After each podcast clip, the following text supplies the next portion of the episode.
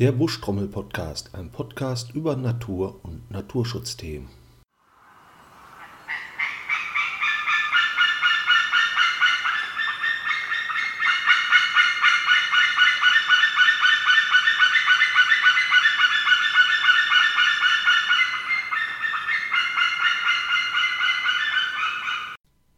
Ja, was ihr da gerade gehört habt, das war ein Seeadler. Der wird noch eine Rolle spielen heute.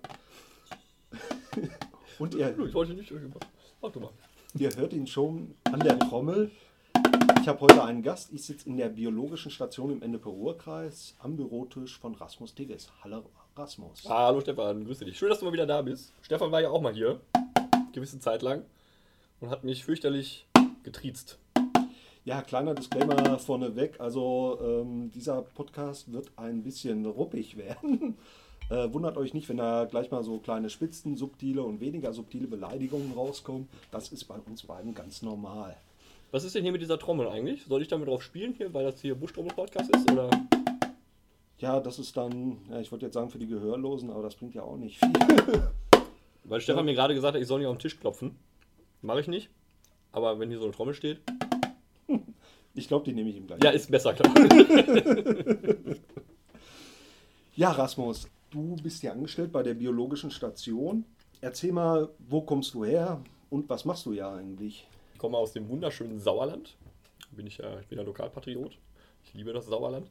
Und bin hier an der Biostation als wissenschaftliche Mitarbeit mit einer halben Stelle. Und mein Hauptaufgabenschwerpunkt ist die Biotoptypenkartierung in den Naturschutzgebieten für das Landesamt für Umweltschutz. Und nebenbei noch Artenschutzprogramme speziell für den Schwarzstorch. Und dann eigentlich noch alles, was so anfällt, so das Mädchen für alles. Was hast du denn für eine Ausbildung genossen, beziehungsweise hast du überhaupt eine Ausbildung oder studiert oder einfach nur vorbeigekommen? Ich habe mich hier einfach so reingesneakt. Ich dachte, Leute, ich kann das.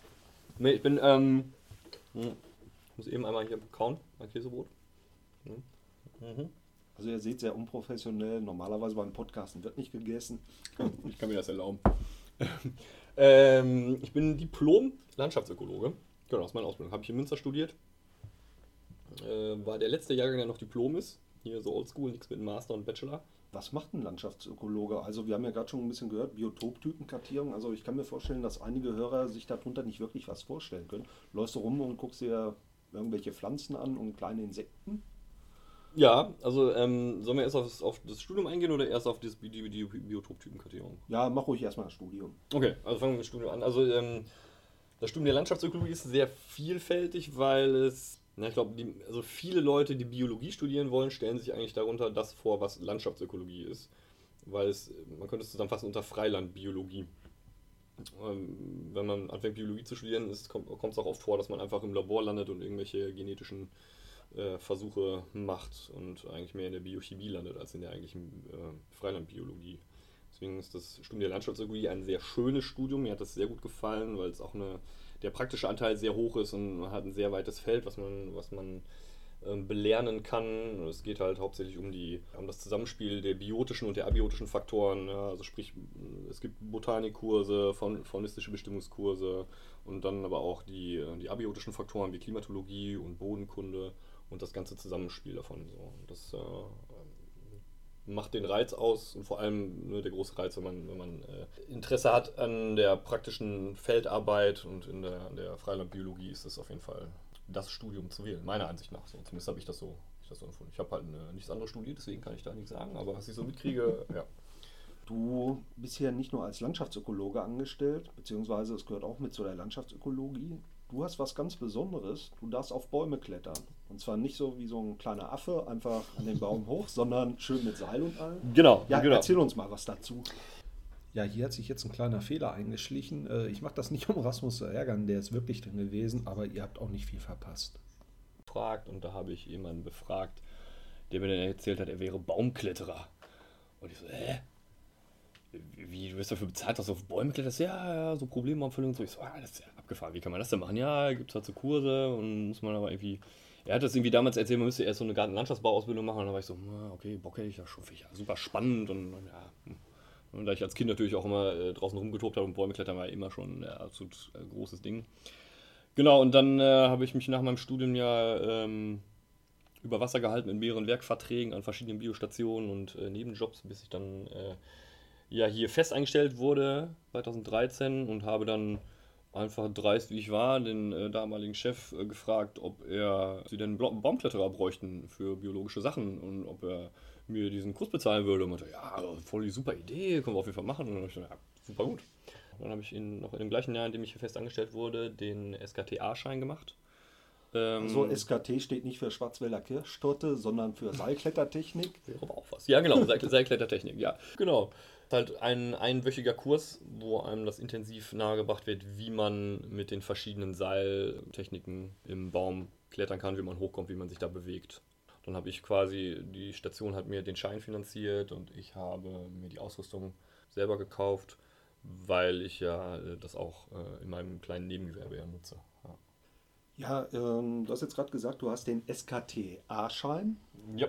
Ähm, es gibt natürlich auch noch einen B-Schein und einen C-Schein. Ich habe mich da mal so ein kleines bisschen schlau gemacht. Also der A-Schein, der ist dann halt die Grundlagen im Klettern. Genau. Und der Einsatz einer Handsäge. Richtig. Bei dem B-Schein dürfte man dann auch schon mit der Motorsäge im Baum rumklettern. Ja. Und bei C, da geht es dann langsam los, so mit Seilbahnbau und Helikopter, Baumfällung und so gleich. Ja. Aber ja. Da gibt es eher wenig Kurse, die man machen kann. Ja, ich, ich wusste bis gerade gar nicht, dass es einen C-Schein gibt tatsächlich, aber okay. Ist auch bei Bank auf der Seite oder? Nee, das war woanders. Ah, okay. Kann denn jeder so einen Kletterschein machen? Sag mal, wenn du, wenn du nicht mehr wiegst als 90 Kilo, also du zum Beispiel schon mal nicht. Nein, im Prinzip, wenn du, du musst halt bestimmte Voraussetzungen haben, und zwar musst du vorher einen Erste-Hilfe-Kurs gemacht haben und eine Arbeitsuntersuchung. Wie genau heißt die? Das ist einmal G41 Richtig. und G25. Genau, genau. Und die äh, musst du halt musst du halt vorlegen und dann kannst du dich da anmelden. Und dann ist das kein Problem. Dann kannst du den Kurs machen. Vorausgesetzt, du hast das nötige Kleingeld. Oder ja. bist dreist genug, deinen Chef zu fragen, ob er dir das bezahlt. ja, äh, wo du gerade von dem Geld sprichst, also ich habe mich mal schlau gemacht. Der SKTA-Schein, der kostet so zwischen 750 und 900 Euro. Der B-Schein zwischen 800 und 1000 Euro. Ja, und was kannst du mir so über die Schutzausrüstung sagen, die man ja auch braucht, beziehungsweise diese gesamte Kletterausrüstung, ja. was da alles dazugehört? Was da alles dazugehört, okay, das äh, fängt natürlich an, du brauchst auf jeden Fall einen Klettergurt. Ja, du kannst aber nicht den normalen Sportklettergurt nehmen, weil du ja beim Baumklettern, ähnlich wie beim, äh, beim Arbeitsklettern auf Hochbühnen oder so, quasi in deinem Gurt längere Zeit sitzt. Ja, beim, beim Sportklettern ist es ja nur ein Sicherheits, ne, der dich auffängt, wenn du stürzt. beim Baumklettern sitzt du auch längere Zeit im Gurt, das heißt, der muss ähm, stärker gepolstert sein.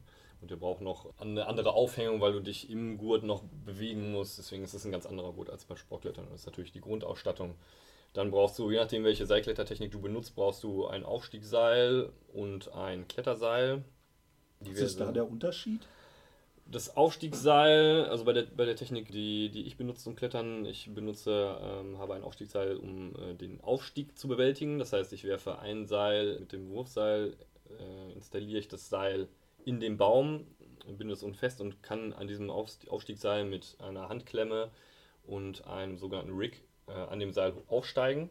Problem mit diesem Seil ist, dass es im Baum nicht mehr umzubauen ist. Ja? Das heißt, ich wäre bewegungsmäßig sehr eingeschränkt. Deswegen habe ich, wenn ich dann oben bin an dem Kletterseil, habe ich noch mein äh, an dem Aufstiegsseil habe ich noch mein Kletterseil. Das ist quasi ein Seil, was oben durch eine Öse läuft, die ich im Baum befestige, den sogenannten Cambium-Schoner. Und bin dann sehr flexibel, weil ich das im Baum immer wieder umbauen kann. Ja. Das heißt, da kann ich mich quasi in der gesamten Krone mitbewegen. Ja. Das heißt, ich gehe erst an den Aufstiegsseil hoch und kletter dann, wenn ich mich in der Krone bewegen muss, an dem, an dem äh, eigentlichen Kletterseil. Dann brauchst du noch Kurzsicherungen, um, um dich ähm, ne, jetzt auch wie gerade beim Seilumbau noch sichern zu können, dass du nicht ähm, im Baum rumschwingst oder wenn du einen Ast abschneidest, musst du auf jeden Fall auch immer doppelt gesichert sein. Das heißt einmal am Kletterseil und einmal an der Kurzsicherung. Und natürlich noch diverse Bandschlingen und Karabiner und Abseilachter und ja, sowas alles. Der, der Helm, Stefan macht gerade hier komische Faxen. ja, Helm äh, habe hab ich gelernt bei der, bei der Ausbildung ist ähm, gar nicht so sehr für den, für den eigenen Schutz, weil man, wenn, wenn du von aus dem 30 Meter hohen Baum fällst, ist der Helm auch scheißegal aber es ist äh, tatsächlich mehr ein Werkzeug. Das habe ich auch tatsächlich so gelernt, also auch selber erfahren, dass es tatsächlich so ist, aber wenn du den Baum hochkletterst, du guckst halt nicht immer nach oben und du bewegst dich durch den Baum und du stößt dir immer den Kopf. und dafür ist der Helm tatsächlich wirklich praktisch und genau dafür ist der Helm auch da. Ja. Und man kann eine Kamera dran festmachen. Und man kann eine Kamera dran festmachen, ja. Für Instagram und YouTube und so. Jetzt haben wir so einen kleinen Überblick. Wie schwer ist denn die Ausrüstung und wie viel kostet das Ganze insgesamt? Ah, Also viele Baumkletterer-Kollegen, mit denen ich, mit denen ich freiberuflich arbeite, da geht es ja in der Baumkletterei hauptsächlich um Baumpflege und Baumpfällung. Die haben ihre Ausrüstung entweder in so einer Kiste oder in so einem, in so einem Trolley, ja, weil müssen ja nicht wirklich ins Gelände. Ja, für die Sachen, die ich aber jetzt im Rahmen auch meiner Biostationstätigkeit beklettere, habe ich äh, einen riesengroßen Rucksack und habe das da alles reingestopft. Und der wiegt schon ein paar Kilo. Also unsere Bundesfreiwilligendienste freuen sich immer sehr, wenn sie den, äh, die steilen Hänge hoch und runter äh, schleppen können. Ja, ich, denke bekomme mal- gerade Flashbacks. Ja, ja, genau. Ich weiß, was wird der, was wird der wiegen? So 30 Kilo vielleicht? Schätze ich mal. Ja, 30 wird er schon haben. Ja. Kostenmäßig so um die 1000, 1100 bis 1200 Euro. So. Je nachdem, Also- für welches Material man sich so entscheidet. Ja, Also mit der Ausbildung zusammen ist das dann doch schon eine ganz schöne Summe, die da zusammenkommt. ja auf jeden Fall. Kein Wunder, dass Ja. du dann damals unseren alten Chef Das freundlich gefragt hast, genau. ob er einen Teil der Kosten übernimmt. Ja. Hat er zum Glück gemacht, sonst hätte ich mir das auch äh, ad hoc nicht leisten können. Hätte ich dann so oder so irgendwann gemacht, aber hätte ich länger sparen müssen auf jeden Fall. Gibt es denn auch eine billigere Alternative, jetzt zum Beispiel mit Schnürsenkeln selbst irgendwie ein Seil bauen oder vielleicht auch kleinere Kurse? Du kannst, du kannst es natürlich auf eigene Faust probieren, aber das ist natürlich, kann man ja hier in der Öffentlichkeit, ist ja, hm, wir übernehmen keine Verantwortung für äh, etwaige Versuche. Nee, es gibt äh, noch so einen, äh, einfach einen, einen Baumkletterkurs, den äh, habe ich damals auch gemacht, weil ich, als ich das Equipment gekauft habe, haben die mir kurz gezeigt, in der, in der Kletterschule auch, wie man einfach an einem Aufstiegsseil in den Baum hochkommt. Ich glaube, das ist so der Inhalt dieses Baumkletterkurses. Der ist wesentlich günstiger. Haben die damals konzipiert für Geocaching, weil ja auch äh, es einige Geocaches gibt, die auf Bäumen versteckt sind, so dass die Leute halt auch auf die Bäume kommen. Ja. Also ich habe mal nachgeguckt, die kosten so circa 175 Euro. ja, genau. Also das spart schon mal ganz viel Geld. Trotzdem braucht man auch da wieder Ausrüstung. Genau, du brauchst ja nicht die gesamte Ausrüstung, weil da kannst du auf das, auf das Kletterseil verzichten und äh, das, äh, viele andere Sachen noch. Aber natürlich brauchst du den, den Klettergurt und ein Aufstiegsseil und Kurzsicherung. Das müsste dann so um die 500 Euro vielleicht kommen. Wie sieht das jetzt aus? Du willst aus irgendeinem Grund auf den Baum rauf. Gründe überlegen wir uns gleich hinterher, warum Ja. man da drauf klettern könnte. Wie sieht das aus? Du kommst jetzt in den Wald, vor dir steht der Baum. Wir haben ja eine, also wenn ich für die Biostation kletter, haben wir ein, ein, wunderschöne, ein wunderschönes Ritual. Und zwar muss ich ja, ich habe eine, eine Wurfschnur, die ist 60 Meter lang, genau wie die Seile auch. Und an dieser Wurfschnur hängt ein kleines Bleisäckchen. Und das muss ich mit einer Pendelwurftechnik über den Ast befördern, an dem ich mein Kletterseil, mein Aufstiegsseil installieren will und daran hochklettern will. Das hängt natürlich sehr vom Baum ab, von der Höhe des Baums und von der, sagen wir mal, Verortung des Astes, wo ich hin will, wie viele Versuche ich dafür brauche. Und wenn wir mit der Biostation unterwegs sind, dann werden vorher immer Wetten abgeschlossen. Wer, wie viele Würfe der liebe Rasmus denn wohl heute wieder braucht, der Gewinner bekommt eine Nussecke. Also nur bei, bei punktgenauer Schätzung. Also nicht wer am nächsten dran ist, sondern nur bei punktgenauer Schätzung. Liebe Kollegin Silke, hallo Silke, äh, unterstellt mir auch manchmal gerne irgendwas mit 400 noch was Würfen. irgendwie. Aber ähm, ich werde besser. Genau, dann, dann werfe ich das Seil da rein und dann kann ich quasi an diesem, an dem anderen Ende des Wurfseils mache ich das Aufstiegsseil fest, ziehe das darüber, bitte das unter dem Baum fest und baue mich dann mit meinen Klettergeräten in dem Aufstiegsseil ein und schwinge mich dann den Baum hoch. So sieht das aus. Ja, schwingen. Ähm, nicht, dass unsere Zuhörer da jetzt eine falsche Vorstellung von bekommen.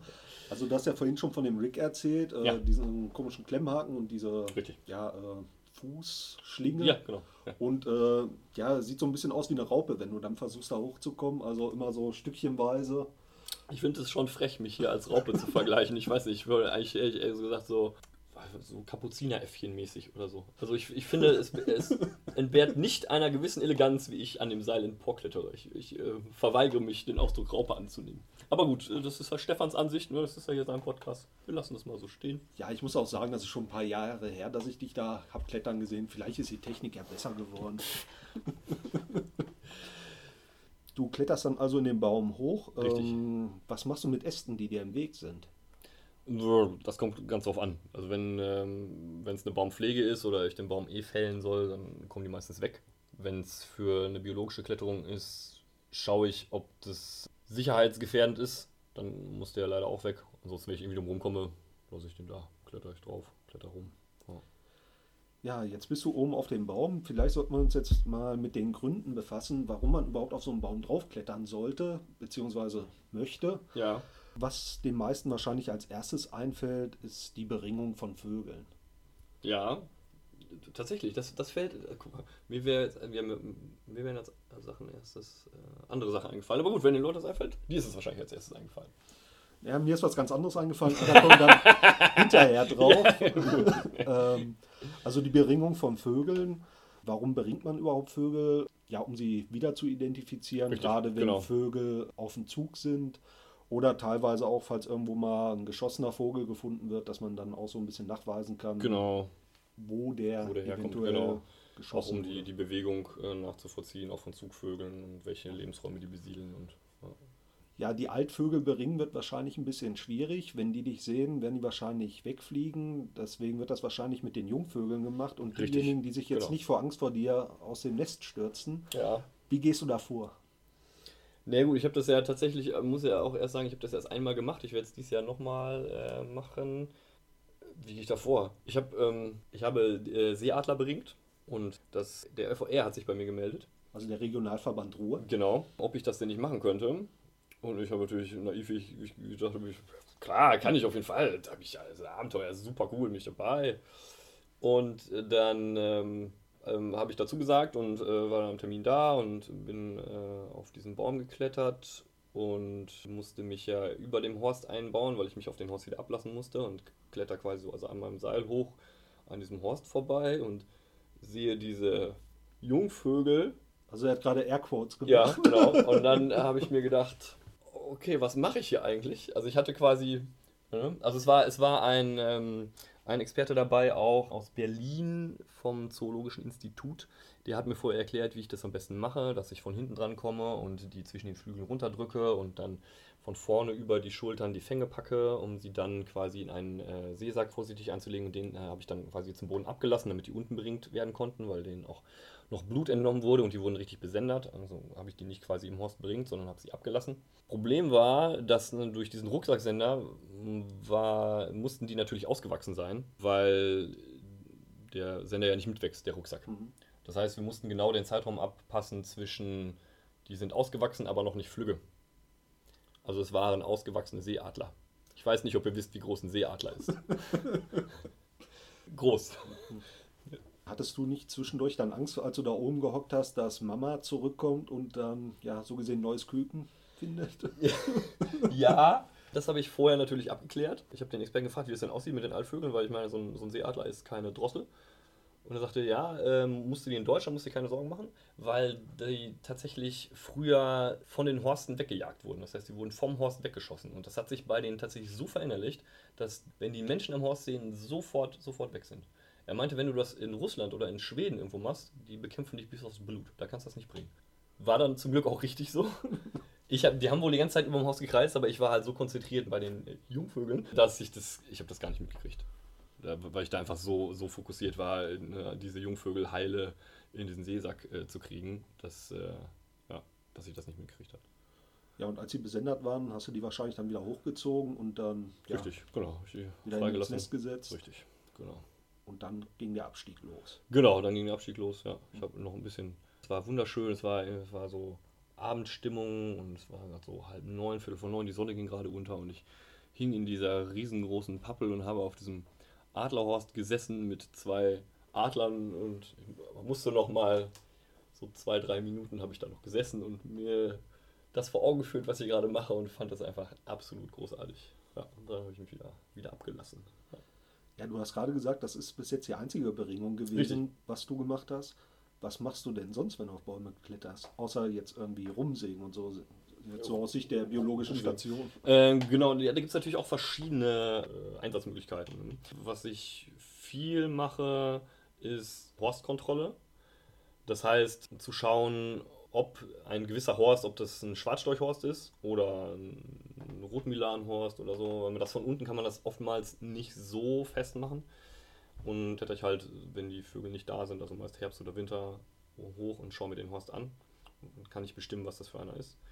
Oder um den Zustand eines Horstes, auch wenn wir ne, ein Schwarzstorch-Brutpaar haben und der Horst ist auf einem instabilen Ast oder man sieht, dass der so ein bisschen, so ein bisschen absackt, um einfach zu schauen, wie, wie ähm, der Zustand des Horstes ist und ob wir da noch irgendwelche Maßnahmen machen können, um den irgendwie abzustützen, dass der, dass der Horst einfach sicher ist und äh, die Brut fürs nächste Jahr, nächste Jahr gewährleistet ist. Ja. Das ist ein Punkt. Dann natürlich ähm, Baumhöhlenkontrolle das heißt, wenn wir Biotopbaumkartierung machen und wir finden ähm, besondere Höhlenbäume, dann äh, schwinge ich mich auf die Bäume und schaue an der Periskopkamera in die Baumhöhlen rein, ob ähm, akut was drin ist, also Fledermäuse oder Siebenschläfer oder ähnliches und nehme dann eine, eine Mundprobe. Ja, das heißt, ähm, das, was ich, was ich quasi, ja, das Gemisch aus verrottetem Holz und Kotresten und Haarresten, was sich unten in der Baumhöhle sammelt, ähm, indem ich eine Probe mit so einem kleinen Greifer in eine Plastiktüte und bringe die mit runter und die liebe Kollegin Silke schaut sich das dann an und kann dann anhand der Haare, die sie daran findet, quasi bis äh, aufs Artniveau bestimmen, welche Fledermäuse eventuell in der Höhle drin sind. Ja. Und was mache ich noch? Natürlich die, die Installation und Ausbringung von, von Messgeräten. Ja, wir haben ja diese Waldboxen, das sind quasi Bedcorder mit einem Solarmodul, die mehrere Monate im Baum hängen können, weil sich der Akku durch das Solarmodul wieder auflädt und dann über mehrere Monate die Fledermausrufe aufzeichnen. Und die müssen natürlich auch ähm, installiert werden. In gewisser Höhe, meistens eine gewisse Exposition von den Bäumen. Und dafür ist die Kletterei auch echt eine gute Sache. Das bietet gute Möglichkeiten.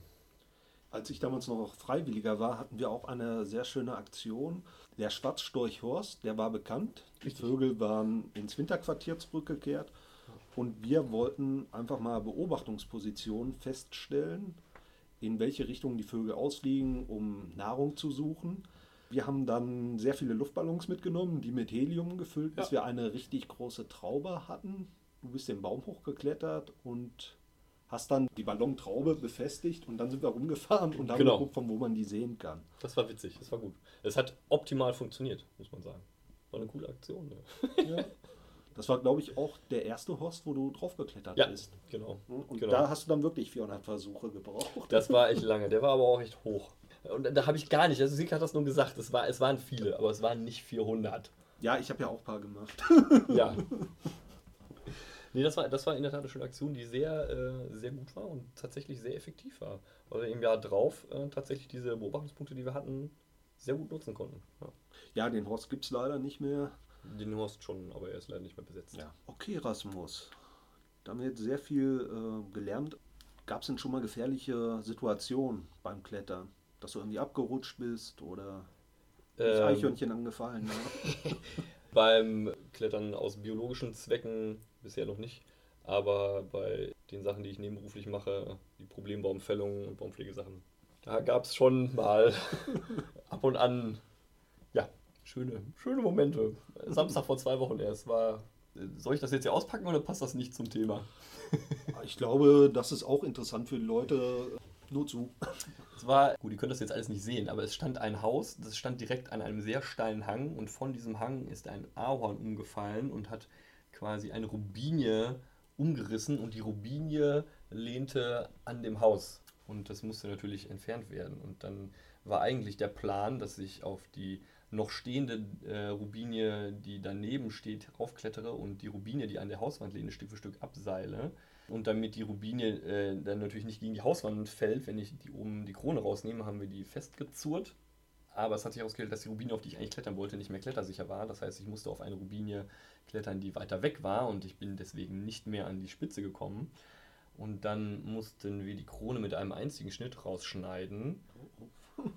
Ja, und äh, mein äh, Kollege Matthias hat dann ein Seil eingeworfen, um sie rüberzuziehen. Und ich habe dann auf dem Ahorn, der auch umgefallen ist, stehend den Fellkerb gesetzt, um die Krone zu entfernen.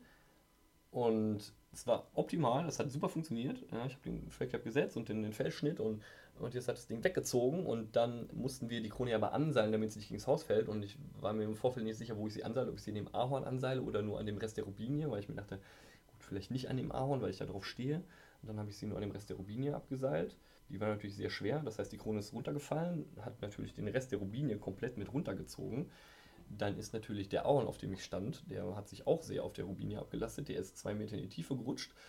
Und ich hing natürlich relativ safe in der anderen Rubinie da oben. Es ging trotzdem alles so schnell, dass ich innerhalb von Bruchteil einer Sekunde mehr oder weniger zwei Meter nach unten gefallen bin, mich aber trotzdem irgendwie fangen konnte. Und ich habe mich gefühlt wie so ein bisschen wie Spider-Man, weil ich tatsächlich nach zwei Meter mehr oder weniger freiem Fall balanciert auf der noch schwingenden Krone des liegenden Ahorns zum Stehen kam. Und habe dabei sogar es noch geschafft, die Kettensäge auszuschalten. Junge. Ja, das war abenteuerlich, ja. Also ihr seht, das ist nicht ohne, äh, deswegen gibt es extra Kurse, wo man dann wenigstens so ein bisschen was lernt. Ja, Rasmus, danke, dass du dir die Zeit genommen hast. Ja, sehr gerne. Wir sind jetzt gar nicht mehr auf die Biotoptypenkartierung eingegangen. Ach so, ja. Sollen wir das noch machen oder sollen wir das in einem anderen Podcast thematisieren? ja ich würde sagen, das machen wir in einem anderen Gut. Podcast. Dann können wir auch mal zum Thema Gispet ein bisschen was sagen. Äh, da, weiß ich, da weiß ich Leute, die sich das gerne anhören. Hallo Sascha. ja, okay, danke, Rasmus. Wir hören von uns. Ja, das äh, will ich doch sehr hoffen. Alles klar. Stefan. Dann gutes Gelingen. Ja, danke. Ja, das war die Folge mit Rasmus zum Thema Baumklettern. Ihr werdet gemerkt haben, wir hatten sehr viel Spaß bei der Aufnahme. Rasmus wird uns irgendwann nochmal wieder begegnen, wenn es dann um Geoinformationssysteme geht. Ja, zur Hausmeisterei gibt es heute auch wieder nicht allzu viel zu berichten. Bedanken möchte ich mich wieder bei Anomalia Art für den Comic und beim Naturkundemuseum in Berlin für die Audioaufnahmen, die diesmal von Karl-Heinz Frommold stammen. So, das soll es gewesen sein. Bis zum nächsten Mal. Tschüss.